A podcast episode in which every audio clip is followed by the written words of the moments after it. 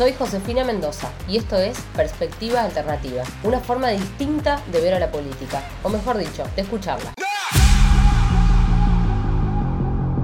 Bueno, nos acercamos al segundo momento, ¿no? Y los tres nos fueron dejando mm, grandes disparadores, reflexiones, ideas, que en algún punto también diagnosticaron ¿no? la situación de la región y sobre todo, creo yo, los desafíos que tienen nuestras democracias, nuestra región, eh, para de alguna manera pensar no solo la salida o la pospandemia, sino también eh, cómo enfrentar los desafíos del mundo con esta potencial nueva normalidad y entendiendo que estas eh, aceleraciones que, se fueron dando, hablábamos de los nuevos empleos o de las necesidades y demandas de empleos más cualificados, del impacto que todo, tiene, que, todo esto tiene en la, educación, por supuesto, los desafíos en materia económica y también en las instituciones de la democracia para con la región. Así que le vamos a pedir al presidente Sanguinetti si, si nos puede dejar alguna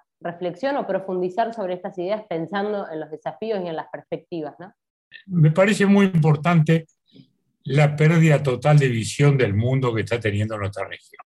Hoy estamos en un proceso de transición de la economía, como hablábamos hace un rato, extraordinario, profundo, con enormes desafíos, que nos ofrece extraordinarias perspectivas, pero también nos está poniendo el lado oscuro precisamente de la desigualdad, ¿eh?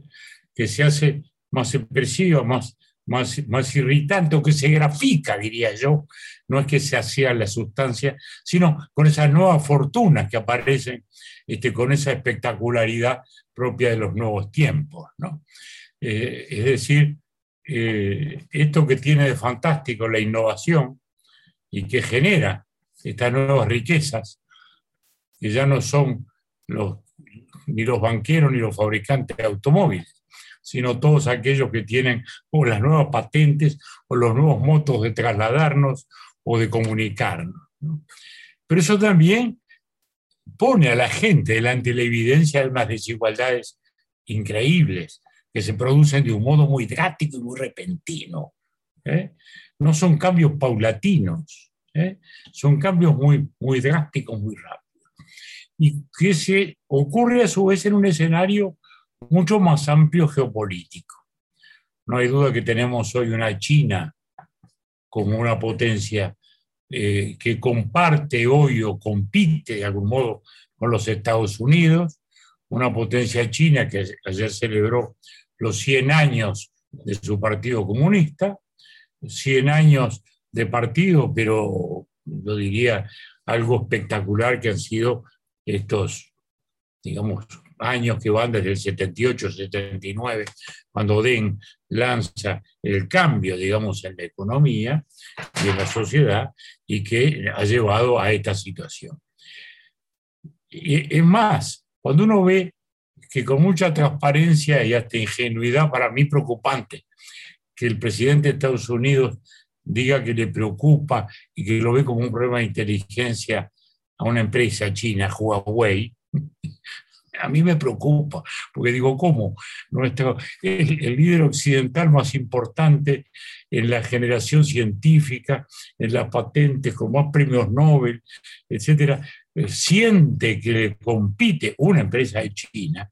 Bueno, este, eso es, es, es, una expresión simplemente gráfica de lo que pasa. Y ese es el desafío que tenemos nosotros. Entonces uno prende la tele y hay días en que este, cuesta sentirse optimista, porque uno ve el debate argentino, ve el debate, el debate brasileño, ve el debate mexicano, para hablar de los tres países más grandes y no hablar de nuestras pequeñas historias vernáculas de cada uno. Y uno dice, estos buenos señores están dándose cuenta ¿eh? de que estamos con el 5G, ¿eh? que estamos teniendo que tomar opciones por tecnología china, tecnología norteamericana. Ya lo vivimos con las vacunas, sin ir más lejos, ¿no? Lo de las vacunas fue también una expresión de la, de, la necesidad de tener una visión una visión de conjunto. Creo que la Argentina, desgraciadamente, ha sido eh, una expresión justamente de, una falta de visión internacional de esto, ¿no? Porque los Estados Unidos antes ejercían este, una, una, influencia en determinados territorios, en los cuales era casi omnímodo, como era el científico, de algún modo le competía Europa, eh, pero cada vez menos en los últimos años. Pero hoy tenemos a China allí y tenemos que este, tener una idea de lo que está pasando. Desgraciadamente, y ahí voy a otro tema de los nuestros, el Mercosur no está sintonizando. Entonces, ni siquiera tenemos un diálogo maduro, ¿eh? porque podrán tener las diferencias que tengan el gobierno argentino, el gobierno brasileño, pero eh, el, diálogo y la visión este, es, imprescindible, somos, somos vecinos, somos socios, ni hablemos para nosotros Uruguay, ¿verdad? Que como ustedes saben, somos estrábicos, porque nosotros vivimos con un ojo en Buenos Aires y otro ojo en San Pablo, ¿no? Porque esa es nuestra vida desde que nacimos a la vida independiente, hace casi dos siglos, ¿no? ¿verdad? Siempre estamos con un ojo acá y otro allá. Bueno, este, la misma pandemia, eh, fíjense ustedes que con, con Brasil la situación es aún más compleja, porque con Brasil no tenemos frontera. Con Argentina tenemos ríos y tenemos puentes y podemos administrar un poco mejor las cosas. Con Brasil no, tenemos ciudades, tenemos ciudades conjuntas, ¿no? absolutamente conjuntas, de vida absolutamente comunitaria, ¿no? Bueno, por lo cual tenemos esos desafíos. Entonces, me parece que la variante de la política exterior, que a veces se la ve muy lejana, pero cuando afecta a la vida diaria, ahí tenemos lo que es la política exterior. ¿no? Una política exterior. Hablemos de las vacunas, por ejemplo, no haber tenido una política de vacunas en, el, en la visión en la cual está instalado el mundo, bueno, termina en la repercusión directa de nuestra propia vida, ¿no? Y, pongo las vacunas por uno de los tantos ejemplos que vamos a tener que desafiar en los tiempos que vienen, ¿eh? con todo este mundo este tecnológico que se nos ha venido encima y con la necesidad de que nosotros, productores de alimentos, también incorporemos estas variantes tecnológicas a un mundo que ahora va a tener otra situación. Mírense ustedes qué curioso esto de la pandemia. Como también hay pandemias animales, ¿eh? la, famosa, por ejemplo, peste porcina, hace que países grandes consumidores de ese tipo de carne hoy tratan de dispersar los riesgos este, este, comprando en los cinco continentes para enfrentar mejor el tema de la pandemia. De las pandemias futuras, no de esta. De la crisis porcina, de las crisis aviarias que están por allí y que no son plagas animales, no, son problemas de alimentación y de seguridad alimentaria, ¿eh? porque esto se refleja luego en los precios. Entonces, estoy señalando simplemente así, pequeñas fotografías de grandes desafíos que tenemos por delante. Y vuelvo a decir, uno prende la tele y no oye, no oye hablar este, de, de estas cosas a quienes tienen que hablar de estas cosas, a quienes tenemos que hablar de estas cosas. Las hablamos nosotros, tenemos que trasladarlas al plano de los gobiernos, al plano internacional, tenemos que mirar este, Brasil, Argentina, Uruguay, Paraguay, estamos aquí este, en, un, mismo hábitat, este, nos guste o no nos guste, nos contagiamos de lo malo y, esperemos también contagiarnos de lo bueno. Entonces, hay necesidad de una política exterior como tuvimos en nuestro tiempo, en los años 80 que se hablaba y participábamos en los temas de Centroamérica y participamos en la relación con los Estados Unidos y discutíamos con Europa los temas de la deuda externa y discutíamos los temas de la paz y la guerra. Y bueno, y sin sobrevalorarnos, estábamos en ese mundo. Y hoy yo veo una insularidad ombliguista este, que es un poquitito deprimente. Razón por la cual entonces fertilicemos el, ponte, el pensamiento en los lugares donde podemos, como lo estamos haciendo aquí en esta noche este, fría, pero agradable. fría afuera y agradable acá, por la calidad de los 261 que todavía nos están, que nos están mirando y escuchando con la benevolencia del caso.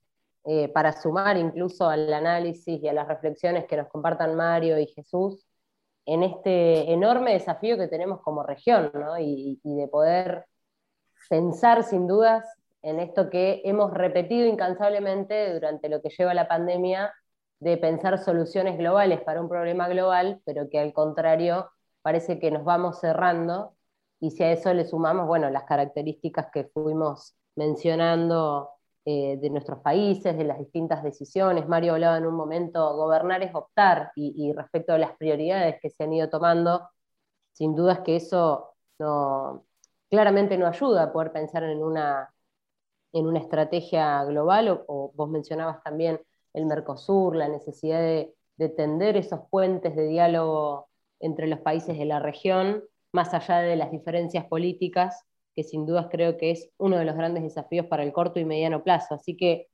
Mario, también te vamos a pedir alguna reflexión sobre las perspectivas. Oh, No, eh, eh, primero dice que, que los grandes profesores disfrutan la vida cuando en el atardecer se juntan con alumnos que estén dispuestos casi familiarmente a escucharlo y a interrogarlo. Así que yo le quiero agradecer al presidente, porque en realidad la satisfacción de uno no es encontrar muchas respuestas urgentes, sino llenarlo de interrogantes, porque eso le va a seguir dando motivo para vivir con esa energía, ¿eh? para que nos ayude con el pensamiento. Se lo digo sinceramente. Nosotros somos de una, somos de una generación, somos de una, una generación que creemos todavía en valores y que creemos que hay un mundo posible un poquito mejor, ¿no? Pero que creemos fundamentalmente en el ser humano y que lo, y yo creo que la región atraviesa, lo, digo no desde un juicio de valor peyorativo, pero una enorme mediocridad de liderazgos. Los liderazgos en la política no se miden por el resultado del déficit fiscal en cada uno de sus países, sino por la capacidad de pensar y adelantarse al futuro en el cual las sociedades se van a encontrar. Eh, me quiero apoyar en, en, lo que dijo usted, presidente, recién. Dos palabras, porque a mí me entusiasma y trato de leer y aprender. En el 2030, para que pensemos corto, los argentinos, no sé si los uruguayos, pero en la región somos muy propensos a pensar de que el mundo se levanta a la mañana a ver qué hacemos nosotros. ¿No? Y, este, acá en la Argentina, por lo menos, no existimos ni en los diarios, pero bueno, y, y, normalmente nosotros miramos al mundo y si nos dan un lugar le damos alguna recomendación. Y el mundo nos atropella a nosotros, no se detiene ni el desarrollo, ni los efectos globales. En el 2030, uno de cada cinco seres humanos va a ser chino, uno indio, dice, y uno africano. Y el resto estará en América Latina, dando vueltas, ¿no? En Europa, Oceanía. Es decir, que estamos en esa simultáneamente con una transición eh, de poder. Es decir, que la pandemia nos encuentra a nosotros eh, en una reconfiguración de cómo va a ser el desarrollo demográfico, cómo va a ser la nueva gobernanza global, ¿no?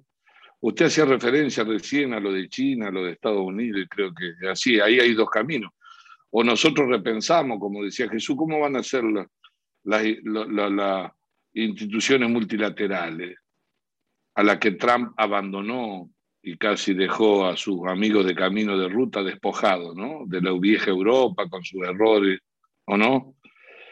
O de lo contrario, ¿qué va a pasar? Porque nosotros vamos a estar viendo por televisión cómo, eh, si hay acuerdo, ¿no? Entre estas dos superpotencias a las que usted hacía referencia, ¿no? Que reúnen el 22% de la humanidad y el 40% del PBI mundial, aunque no nos guste, digo. Es así, cae inexorablemente sobre nuestros cuerpos, nuestras cabezas, ¿no? Eh, eh, digamos, estamos frente a un G2, Estados Unidos y China, y algunos más que se están rearmando también, bueno, y la India y algunas cosas más, pero como centralidad, ¿no? En una, en una discusión muy fuerte. Ahora, el tema es, nosotros en la región, ¿qué estamos viendo? ¿Qué estamos pensando en la política, independientemente de quién gobierna? ¿Dónde hay un centro de pensamiento crítico para ese, eh, ese G0, ese mundo prácticamente sin regla que nos está atropellando, que nos está empujando a nosotros y del cual no podemos dejar de vivir, porque es así. Ni, ni América Latina, ni África, que puede ser lo más alejado de los otros eh, países. África va a crecer. Ahora, si le va mal en el crecimiento, la inmigración irá hacia Europa. La irán a atropellar junto con los chinos. ¿En qué situación la va a encontrar? Como se está repensando hoy después de lo de, Merkel. Entonces, yo creo que, eh, que estamos viviendo un momento muy difícil que requiere urgentemente que haya centros de pensamiento de la política, porque la cooperación internacional va a ser absolutamente indispensable y en la región eso está con absoluta irrelevancia. Y cuando digo la cooperación internacional, no es en la región en términos solo económicos, en términos de, desafío crítico, de idea, de proyecto, de imaginar cómo nos vamos a ubicar en ese lugar nosotros. Eh, algunos dicen, la globalización está muerta, que joda, ¿no? Estamos lejísimos de eso. El problema no es si buena o es mala, eh, porque las amenazas planetarias siguen existiendo. Bueno, y ahora lo vemos nosotros, ¿no? Con la pandemia. Entonces, va a cambiar la cadena global de producción, ¿eh? va a cambiar los niveles de eficiencia. ¿Frente a qué nos vamos a encontrar? ya no va a ser solo un desafío de la democracia, de, votar. Entonces, eh, lo que quiero más que todo, más que, más, que reflexionar yo, que a veces lo hago solo, este, pero es escucharlo a usted sobre eso. A ver eh, por dónde anda rumbeando en lo que ve, para que nos podamos dar las manos, aunque sea a través de un Zoom, ¿no? Este, y yo creo que creo que estamos en un momento de fuerte transición. Y una pregunta que va conmigo, porque rondea, va, tuvo de rondón, pero no lo incorporamos. Eh, Estados Unidos, obviamente que, que, produce efecto, no es neutral cada vez que se mueve. Eh, ni, si, ni lo fue con Trump para los pobres estadounidenses que creían que la vacuna no servía y los que murieron, ni le fue para el mundo cuando se retiró de todos lados, de forma desordenada. Y lo ve a, Biden, eh, la nueva administración, la ve con una visión más global, realista, eh, de, la búsqueda de equilibrio, de ese desafío que hay. Eh, la ve a esa administración, aunque siempre le decimos nosotros en la región que los demócratas son con los que más simpatizamos que lo que nos va mal con la economía, dicen algunos. No sé de dónde salió ese apotegma, pero quedó dando vuelta.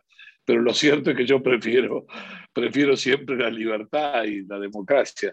Pero eh, lo ve con alguna mirada, lo ve incorporando a la región eh, en esa bipolaridad desordenada que estamos viviendo en el mundo. Se la dejo ahí.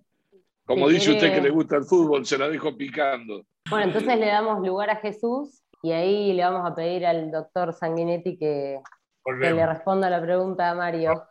Jesús, bueno, vos hiciste eh, en tu intervención en el primer momento muchos comentarios eh, y, nos arrojaste varios datos que, por supuesto son alarmantes también, ¿no? Sobre esta realidad global que vemos y esta falta de soluciones globales también.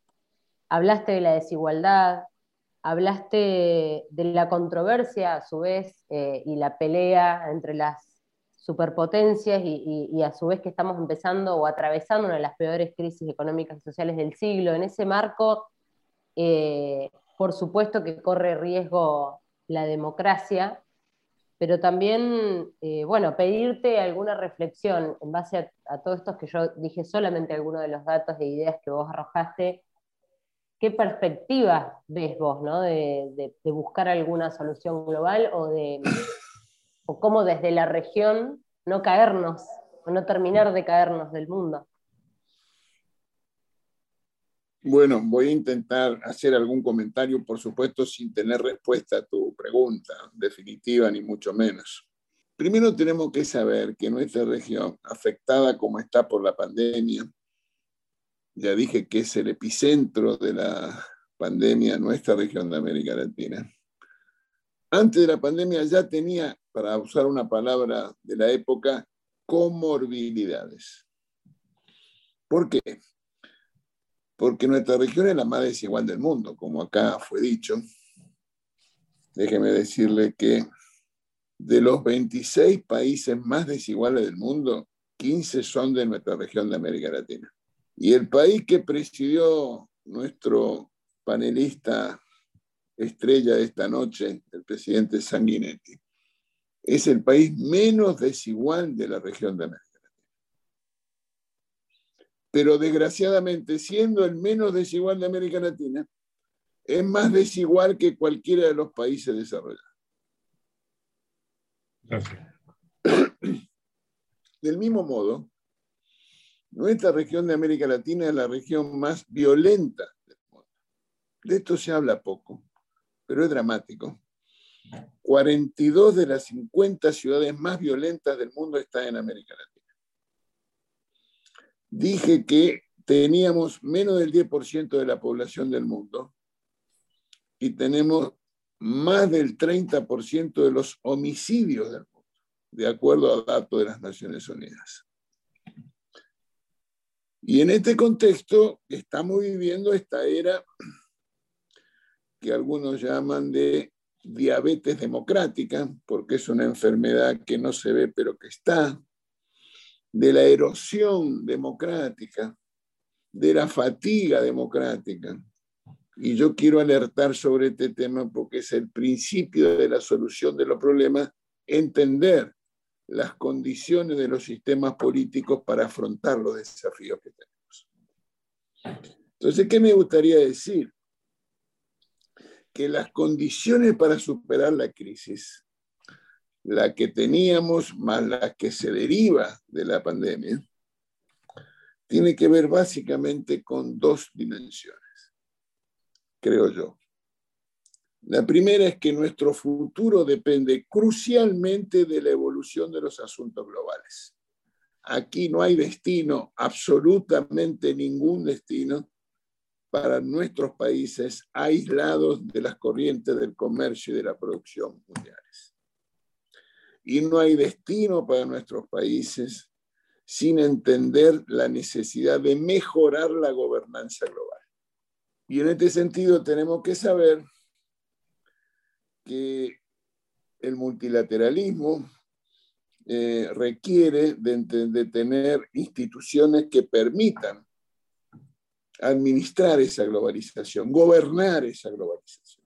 Porque seamos precisos, también hay una desigualdad y lo sabemos, pero no nos confundamos. La globalización permitió reducir la pobreza en el mundo. Este es un dato extraordinario del cual se habla poco y yo quiero decirlo. En los años 80, la mitad de la población del mundo estaba bajo la línea de pobreza. Hoy, merced a esas dinámicas de la globalización, se puede decir que se redujo al 10% de la población global la que está bajo la línea de pobreza. Entonces, el primer punto es encontrar mecanismos de darle gobernabilidad a la globalización, porque esa es una dimensión y una dinámica que no se detiene. Y eso hace falta construcciones políticas que hagan viable esa circunstancia. Por eso el comentario que hacía el presidente Sanguinetti de la, en los albores democráticos, la participación de nuestros países no tan grandes como nos gustaría hacerlo, pero que influíamos en el debate global, en la necesidad de la paz en Centroamérica, en la necesidad de democratizar la región, en la necesidad de asegurar el desarme, en la construir instancias de paz en el mundo. Esos son los debates que daban contenido a la globalización. Y la segunda cuestión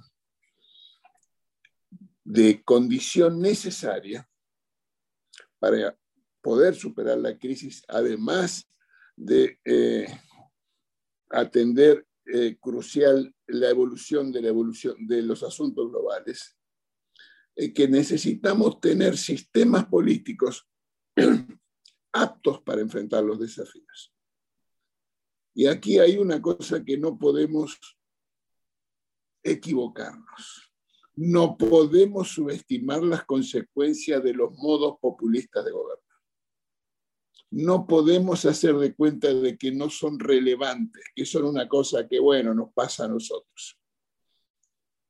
Quiero traer una definición de Felipe González para decir a qué hablo de populismo, es una palabra muy usada, entonces quiero dar una definición.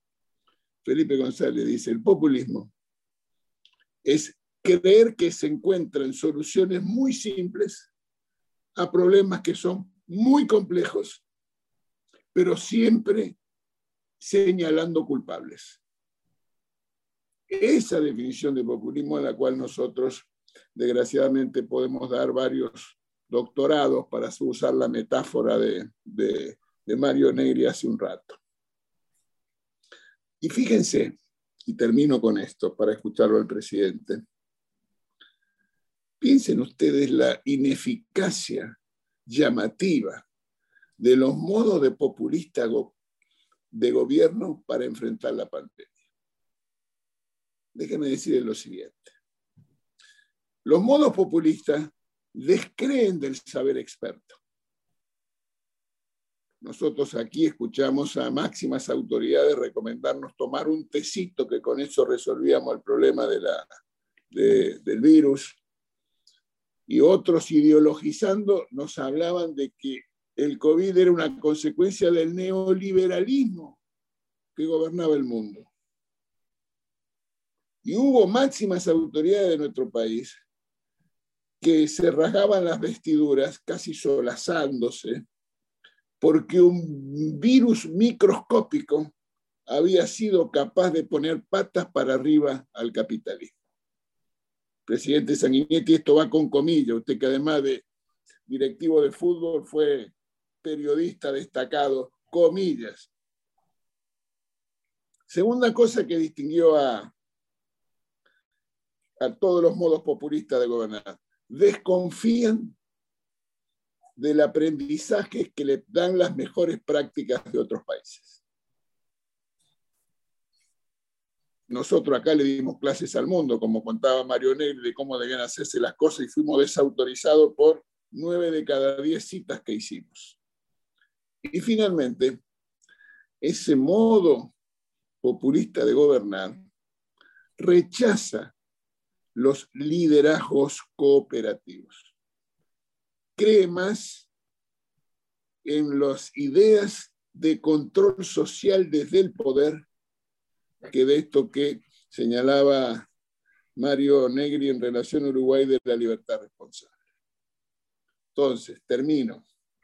Los principios de absolución al abordaje de los problemas de nuestros países tienen que ver con construir instancias, a contribuir a la construcción de instancias de gobernabilidad de la globalización y segundo, disponer de sistemas políticos aptos y eficaces para afrontar los desafíos que tenemos que dejen bien atrás esos modos populistas de gobernar. Gracias. Gracias, Jesús. Presidente, adelante. Ahí entramos, ahí entramos ya en, en un tema muchísimo más amplio este, y, que pasa por todo. Es decir, la política ha sufrido un ataque muy fuerte. Desde, desde, desde los ángulos de la llamada izquierda y de los ángulos de la llamada derecha. ¿Por qué? Por un lado ha habido el desprecio tecnocrático a la política, que fue muy fuerte en los años de auge del llamado neoliberalismo, pero que todavía persiste en cuanto a esa especie de fascinación sobre los fenómenos tecnocráticos, que son la consecuencia de imaginar que la tecnología se va a gobernar a sí misma. Y sin entender que la ciencia es por definición amoral, es decir, entendiendo estrictamente amoral, es decir, no inmoral, amoral. La ciencia es ciencia, descubre cosas, la tecnología descubre cosas, genera fuerzas. Bueno, si eso no está conducido políticamente, estamos entonces ahí en el aprendiz de brujo. De ahí el primer gran valor de la política, es la necesidad de conducir estos nuevos factores de poder extraordinarios que son lo que nos ha dado la ciencia y la tecnología, que son lo que nos han permitido esa reducción de la pobreza de que habla Jesús, y que es un hecho, y que es un hecho, y que es un hecho incuestionable.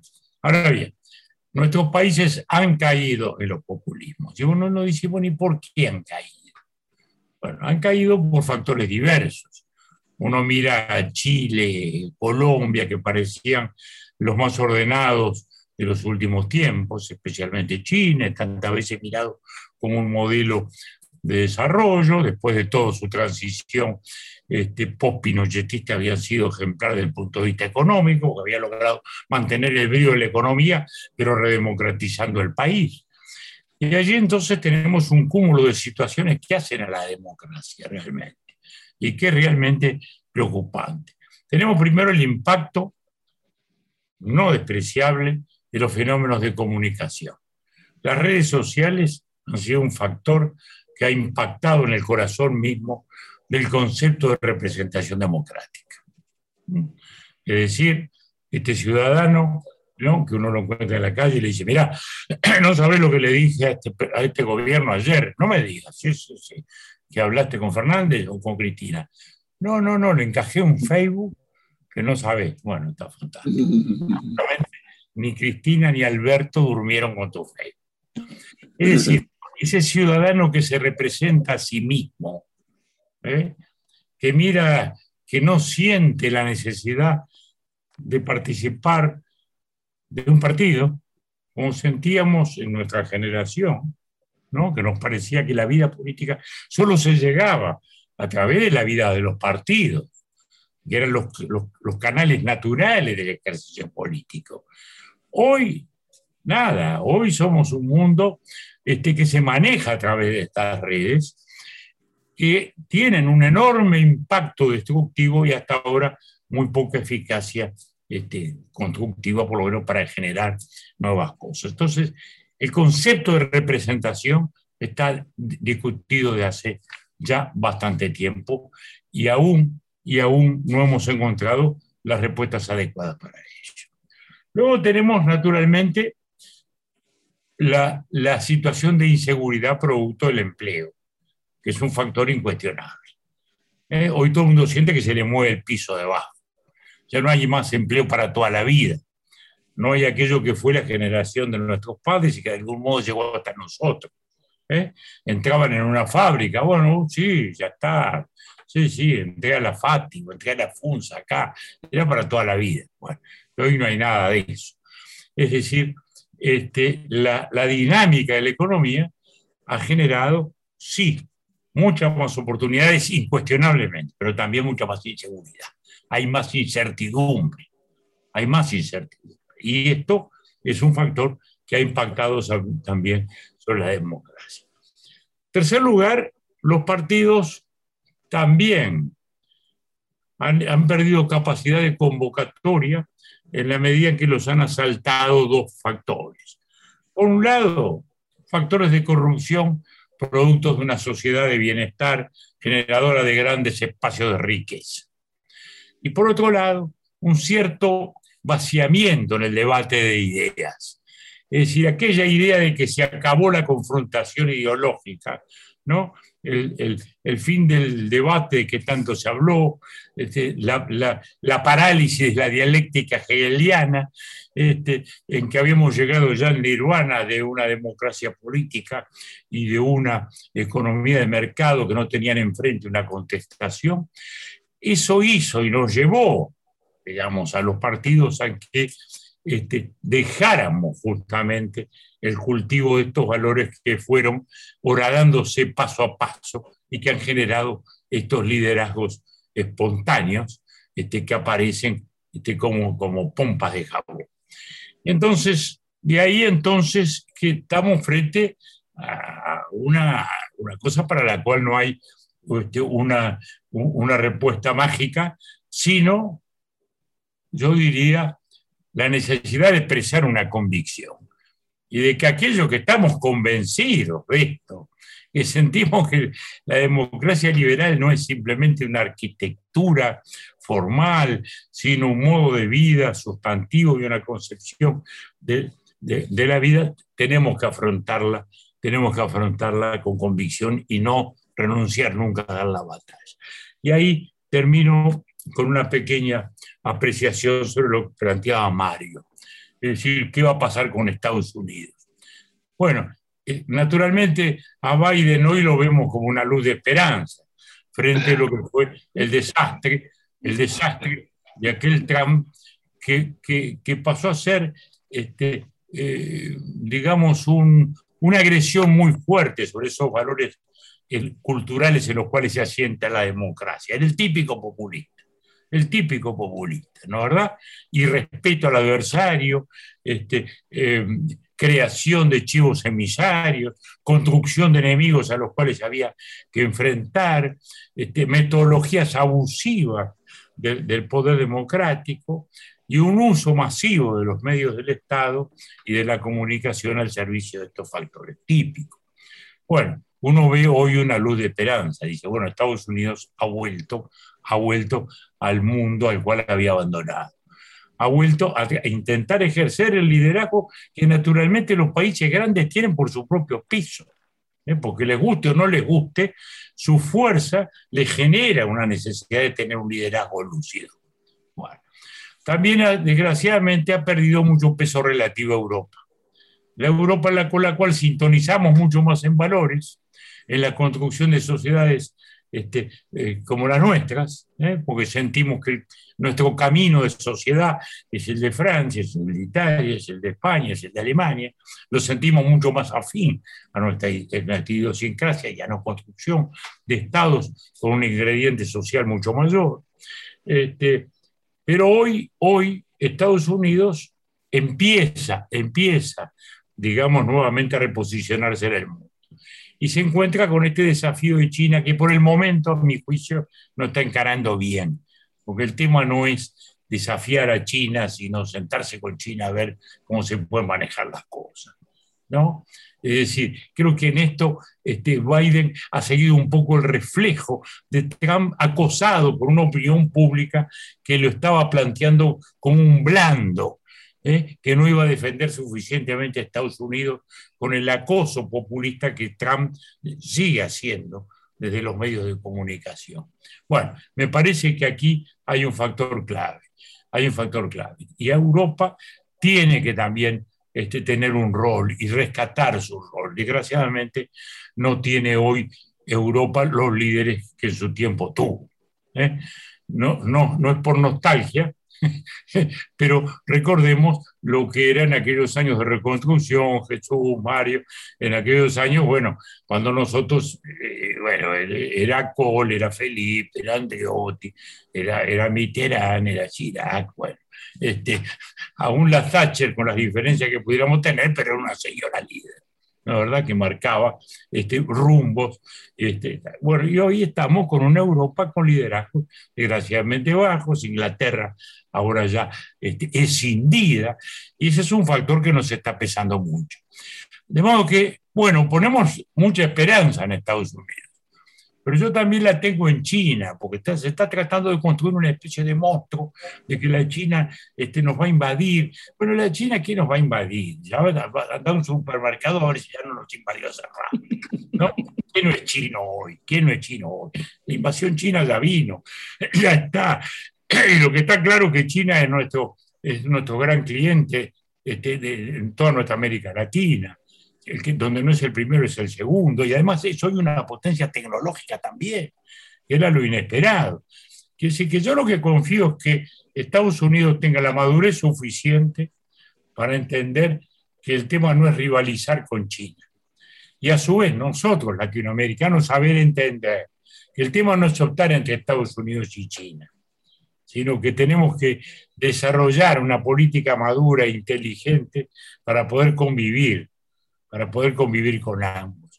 Y en la medida de nuestra fuerza poder influir, ¿no? Porque no es porque antes fuéramos demasiado importantes, pero de algún modo construíamos nuestro propio destino. De algún modo, o por lo menos adaptábamos las tendencias del mundo a lo, a lo que mejor nos pudiera este, ocurrir. Es claro que todos hoy somos interdependientes. Estados Unidos es China es interdependiente, ¿no? China vive de, esa exportación masiva impresionante que tiene. Bueno, etcétera, etcétera, etcétera. De modo que, bueno, hay que abrevar en estas esperanzas y, tratar de, construirlas en la medida de nuestra fuerza. Pero vuelvo a decir, cuidemos de la democracia. ¿no? Este, Fernando Enrique le pregunté el otro día, decir, ¿qué es lo tuyo de Lula? Y nada, es cuidar la democracia, me dice. Julio, no te, no, te, no, no te confundas, no es nada raro simplemente cuidar la democracia. Tenemos que tratar de preservar el diálogo entre todas las fuerzas políticas para que esto no se desbarranque. Y bueno, lo primero es eso, la democracia es diálogo.